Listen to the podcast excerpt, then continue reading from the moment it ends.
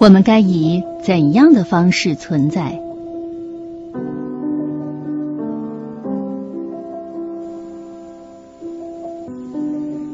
今天给大家带来的是著名作家米兰昆德拉最负盛名的作品《不能承受的生命之轻》。这部掺杂着各种哲思的复调小说，喜欢他的人喜欢的不得了，不喜欢他的人一句都读不下去。这话说的一点儿也不过分。事实上，米兰昆德拉就是一个极富思辨能力的作家。他认为，一个好的作家首先应该是一个思想家。在不能承受的生命之轻里。米兰昆德拉要讲述的不仅仅是一个男人与一个女人的性爱故事，它更是一部哲理小说。小说意象繁复，装载了多种含义：对社会内涵的揭示，对人性的考察，对个人命运在特定历史与政治语境下的呈现，以及对两性关系本质上的探索等等。一言以蔽之。在这部小说中，米兰昆德拉直指现代社会人类生存的困境。我们该以怎样的方式存在？在我看来，不管你读过一遍，还是一遍都没读，这部非同凡响的小说都值得我们反复品评，因为这其中既有隐喻式的哲学思考，也有对人生悲欢离合的生命历程的展现。接下来，请随我的声音，一起打开这本不能承受的生命之轻。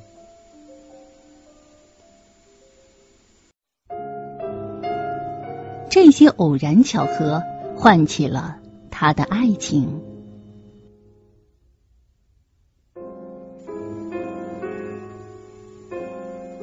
特蕾莎站在镜子前，久久的凝视着。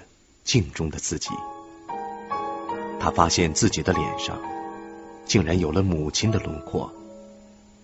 作为女儿，特蕾莎不仅长得像母亲，有时候特蕾莎觉得自己的生命也是母亲生命的延续。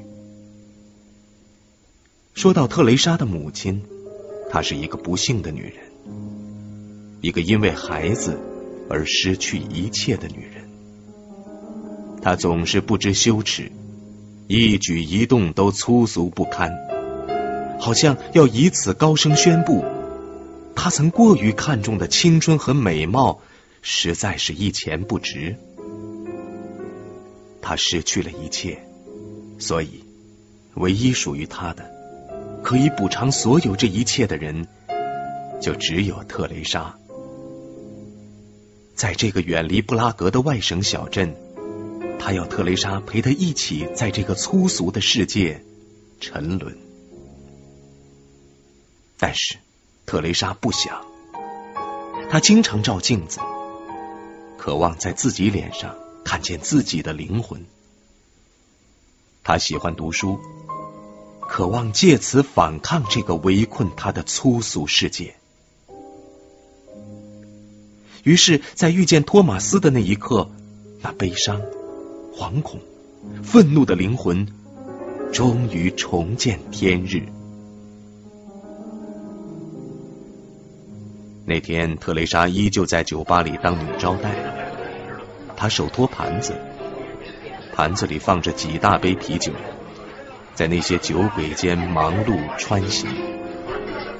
这时，他听到托马斯在叫他，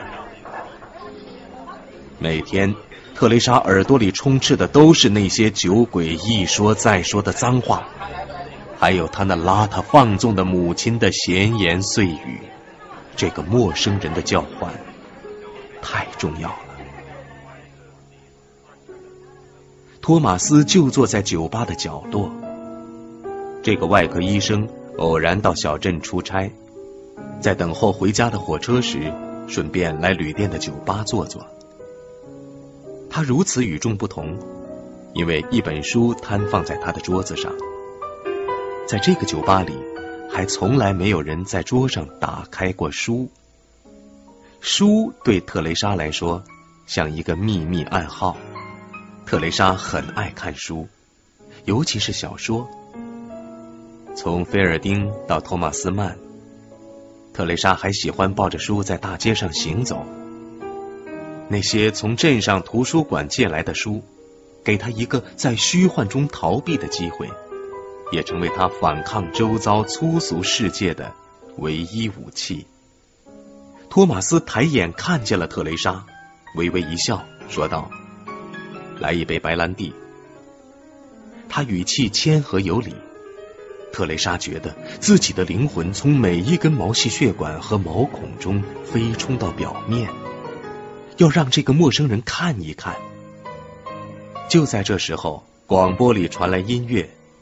特蕾莎到吧台拿了一瓶白兰地，伸手拧了拧开关，调大了收音机的音量，是贝多芬的曲子。恰巧特蕾莎唯一参加的一次音乐会。就是演奏贝多芬，对他来说，贝多芬就代表了他憧憬的美妙精神世界。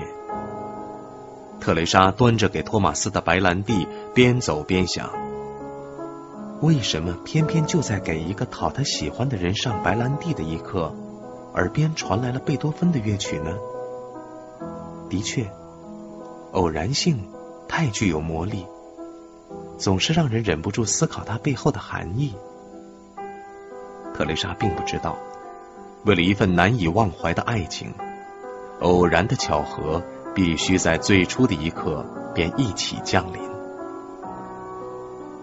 当托马斯喝完那杯酒，要求特蕾莎记在他旅馆账上的时候，他告诉特蕾莎，自己的房号是六。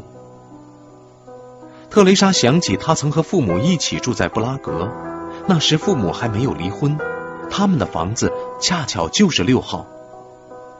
另外，特蕾莎还羞涩的一笑，告诉托马斯，自己恰好是六点下班。但托马斯却说，而我坐七点钟的火车。特蕾莎不知道再说什么。他下班的时候，托马斯已经离开那张桌子走了。这个陌生男人是否领会了他含蓄的暗示？走出酒吧，特蕾莎有点心烦意乱。对面是这个脏乱小镇的中心地带，那里有一个小公园，死气沉沉。在特蕾莎眼里，却一直是个美丽岛。一出门，特蕾莎就看到那个陌生男人居然坐在公园的黄色长凳上，似乎专门等待着他的出现。这条长凳也正是特蕾莎经常坐着看书的长凳。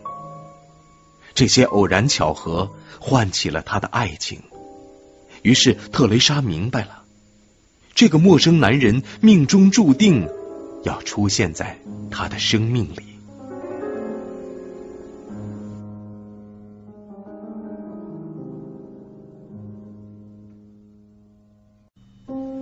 爱情不是通过做爱的欲望体现，而是通过同他共眠的欲望体现出来的。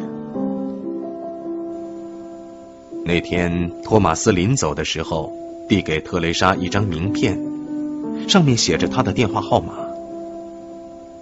对特蕾莎而言，最后一刻，托马斯递给她的远不只是这张名片，还有所有偶然巧合的召唤。是这一切最终给了特蕾莎离家出走和改变自己命运的勇气。十天后，特蕾莎请了假，没有告诉母亲，就登上了去布拉格的火车。到站后，他在火车站给托马斯打电话。到了晚上，他提着沉沉的行李箱，终于按响门铃。托马斯开了门。当时，特蕾莎的腋下夹着托尔斯泰的《安娜·卡列尼娜》，仿佛这就是她迈进托马斯世界的门票。特蕾莎明白，这张可怜的门票是她唯一的通行证。为此，他真忍不住想哭。为了不让自己哭出声来，他不停的大声说话，一边说一边笑着。他还努力装出一副只是偶然路过的样子。说只是为了找一份新的工作。眼前这个陌生的姑娘，让托马斯感到一种无法解释的爱。特蕾莎就像是个被人放在篮子里的孩子，顺着河水飘来，好让他在床榻之岸收留他。特蕾莎刚跨进门槛，托马斯就把她紧紧抱住，贴在怀里，然后他们开始做爱。他们跌落在一片浓雾里。什么也看不见，什么也听不见。后来，他们安然入睡。早上醒来，托马斯发现特蕾莎睡得很沉，还攥着他的手。难道他们整夜都这么牵着手？托马斯有点惊讶。托马斯小心翼翼的侧过身，静静的看着特蕾莎。他不知道这到底是怎么回事。以前托马斯结过婚，但不到两年就离了。重回单身后，他渴望女人，同时又恐惧女人。他开始拥有接连不断的情人，他与情人做爱，但从不与情人一起睡觉，因为每次做完爱后，托马斯会有强烈的孤独感。他厌烦与情人继续待在一起，他甚至怀疑他这一生将与爱情绝缘。而此刻，托马斯回想起刚刚逝去的一夜时光，却莫名的感到呼吸中都有了幸福的芬芳。突然，他清楚的意识到，如果特蕾莎死了，他也活不下去。这。难道就是爱吗？但他们不过第二次见面而已。托马斯并不清楚是和特蕾莎在一起好，还是一个人好，因为人永远都无法知道自己该要什么，因为人只能活一次，既不能拿他同前世相比，也不能在来世加以修正。但是。在接下来的日子里，托马斯却发现，他是如此喜欢和特蕾莎一起共枕而眠，就连做爱的目的都变成为了共枕而眠。这种前所未有的体验让他体悟到，跟一个女人做爱和跟一个女人睡觉是两种截然不同，甚至几乎对立的情感。爱情。不是通过做爱的欲望体现，而是通过同他共眠的欲望体现出来的。托马斯决定留下特蕾莎。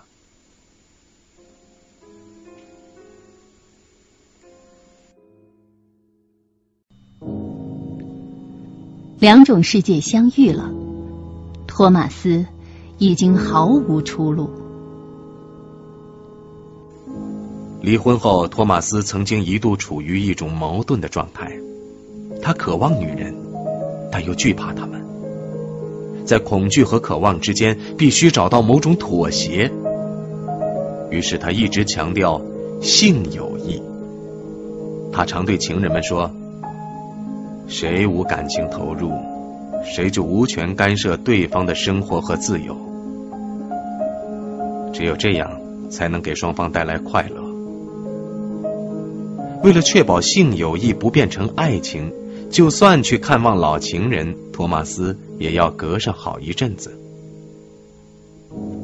现在他留下特蕾莎，享受特蕾莎在身边的快乐，并一同共枕入眠。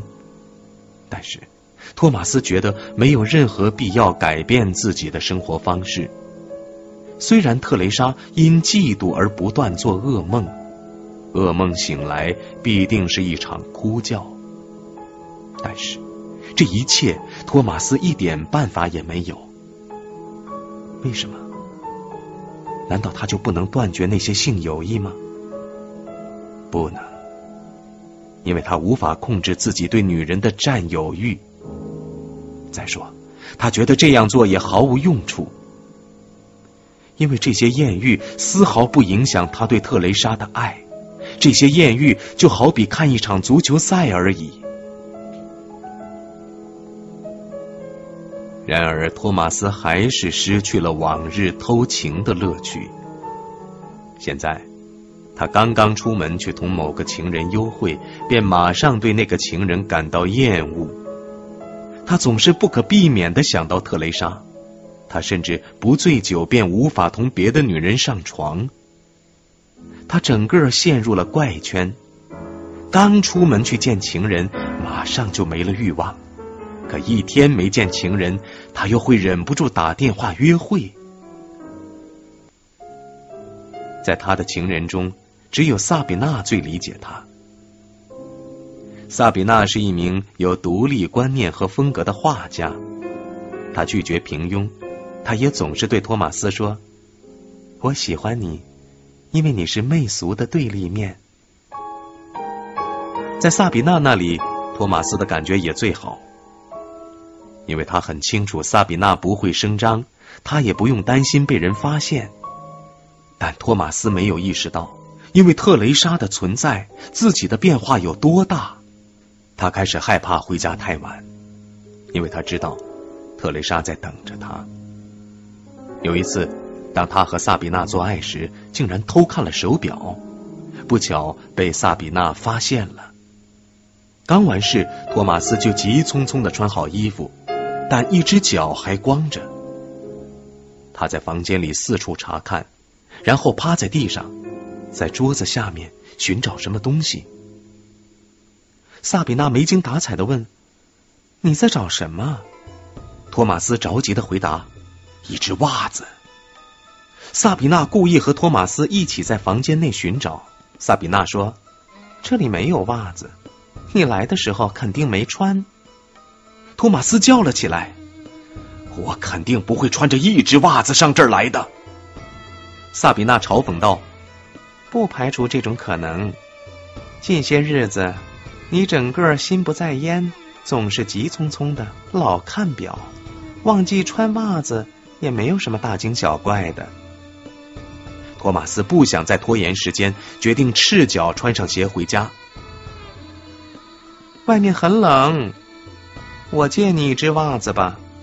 萨比娜边说边递给他一只新潮的白色长筒网眼袜。托马斯十分清楚，这是报复，是萨比娜将袜子藏了起来。可是外面太冷了。他只能听萨比娜的。回到家时，他一只脚穿着自己的袜子，一只脚套着女人的白色长袜。只不过袜子被卷到了脚踝处。现在托马斯已经毫无出路，在情人们眼里，他带着对特蕾莎之爱的罪恶烙印；而在特蕾莎眼中，他又烙着同情人幽会放浪的罪恶之印。特蕾莎的噩梦依然在继续，她梦见自己光着身子，跟着一群赤身裸体的女人，一个接一个的绕着游泳池走。穹顶上悬挂着一个篮子，托马斯高高的站在上面，他吼叫着，逼他们唱歌、下跪。一旦有哪个人动作做错了，他就朝他开枪，把他打倒。对特蕾莎而言，这是最恐怖的一个梦。小时候，特蕾莎的母亲就禁止她洗澡、关门，因为在母亲的世界，所有的身体都是一模一样的，都是毫无灵魂可言的。特蕾莎为了逃离母亲的世界，来到布拉格和托马斯生活在一起，就是为了证明她的肉体是独一无二的、不可替代的。托马斯竟然把她和所有其他女人等同起来，用同样的方式拥抱他们，对他们滥施同样的抚爱。托马斯重新又把他扔回到他原以为已经逃离的世界。事实上，每当特蕾莎在噩梦中惊醒、失去理智的哭叫时，托马斯是心疼的。他紧紧抱着特蕾莎，亲吻她。后来，为了减轻特蕾莎的痛苦，托马斯娶了她。他们搬到新的公寓，托马斯还送给特蕾莎一只小狗，取名卡列宁。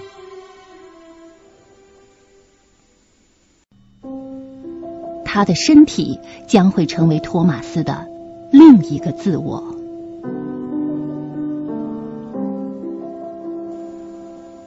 一个女孩子，非但没有出人头地，反而不得不伺候酒鬼们喝酒。星期天又得给弟弟妹妹洗脏衣服。这样一个女孩子，身上渐渐集聚起一股巨大的生命潜能。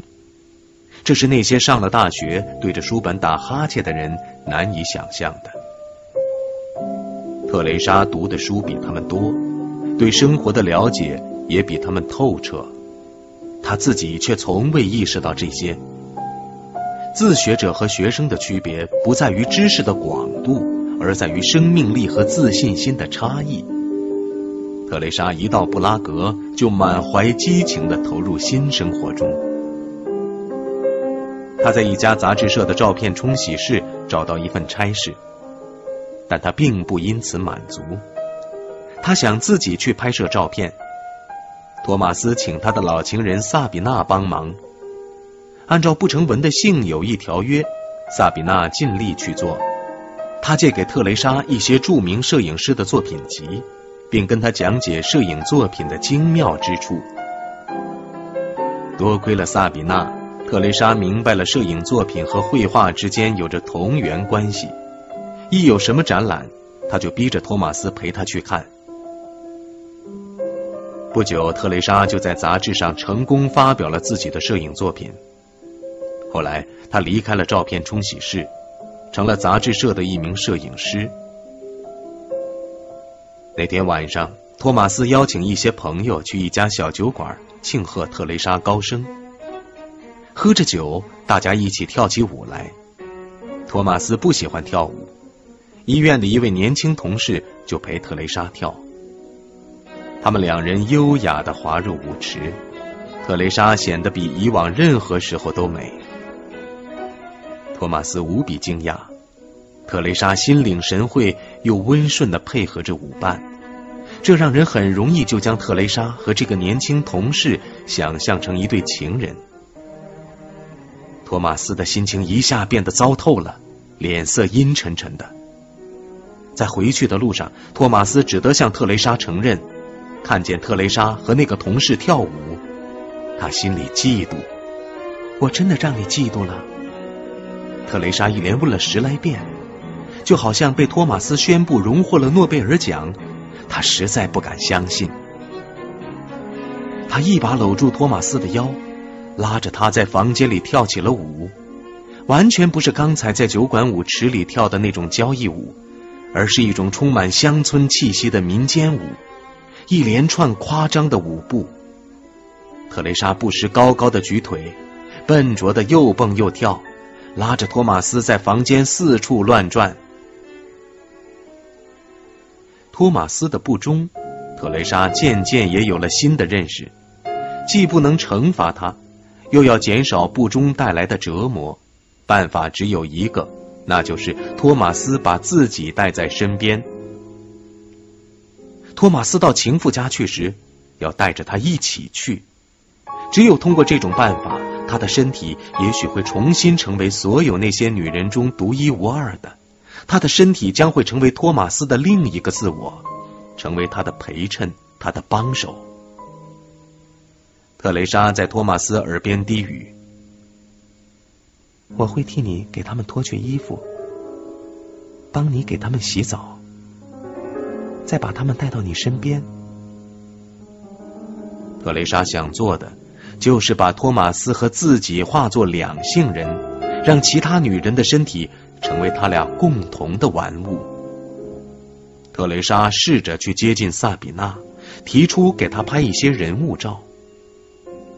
当时，特蕾莎去了萨比娜的画室，在宽敞的画室中央，特蕾莎最终看到了那宽大的方形沙发，高高的，就像一个看台。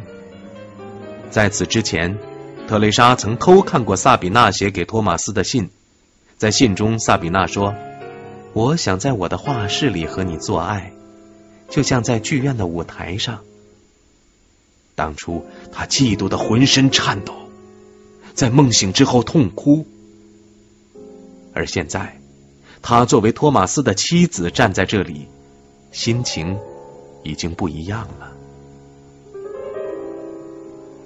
特蕾莎让萨比娜戴上一顶黑色圆礼帽，拿起相机开始拍照。照相机充当了特蕾莎的机械眼，用来观察托马斯的情妇，同时又成了面纱，遮住特蕾莎的脸。拍了近一个小时后，特蕾莎突然说道：“我给你拍张裸体照，怎么样？”裸体？萨比娜问。“是的。”特蕾莎再次大胆的建议：“要拍的话，那得先喝点酒。”萨比娜说着，然后就去开了瓶葡萄酒。萨比娜端着酒杯，在房间里不停的走来走去。等三杯葡萄酒下肚后，萨比娜去了洗浴室。出来时，她身上披着浴衣。特蕾莎举起相机，像武器一样瞄准萨比娜。萨比娜费了好长时间，终于敞开了浴衣。但是摆了几分钟的姿势后，萨比娜突然走进特蕾莎，对她说：“现在轮到我为你拍了，把衣服脱了。”把衣服脱了，这几个字，萨比娜不知从托马斯嘴里听到过多少次。现在。托马斯的这个命令竟由他的情人对他的妻子发出，这句让人无法反抗的命令，就这样把两个女人连在一起。此时，特蕾莎加倍的渴望服从，这是一种奇怪的疯狂。萨比娜从特蕾莎手中拿过照相机，特蕾莎脱去了衣服，她站立着。赤身裸体，手无寸铁。萨比娜也体验到了一种异样的迷醉感觉。她咔嚓咔嚓摁了两三下快门，害怕真的被迷住了。为了驱走迷醉的感觉，她放声一阵大笑。特蕾莎也跟着笑了起来。然后，两人重新穿上了衣服。好了，因为时间的关系，不能承受的生命之轻，今天先说到这儿。特蕾莎和托马斯以及托马斯的情人们，接下来会经历怎样的人生？特蕾莎能把托马斯带回自己的身边吗？不能承受的生命之轻到底是什么？咱们下一讲接着说。我是罗宁，我们下一期再见。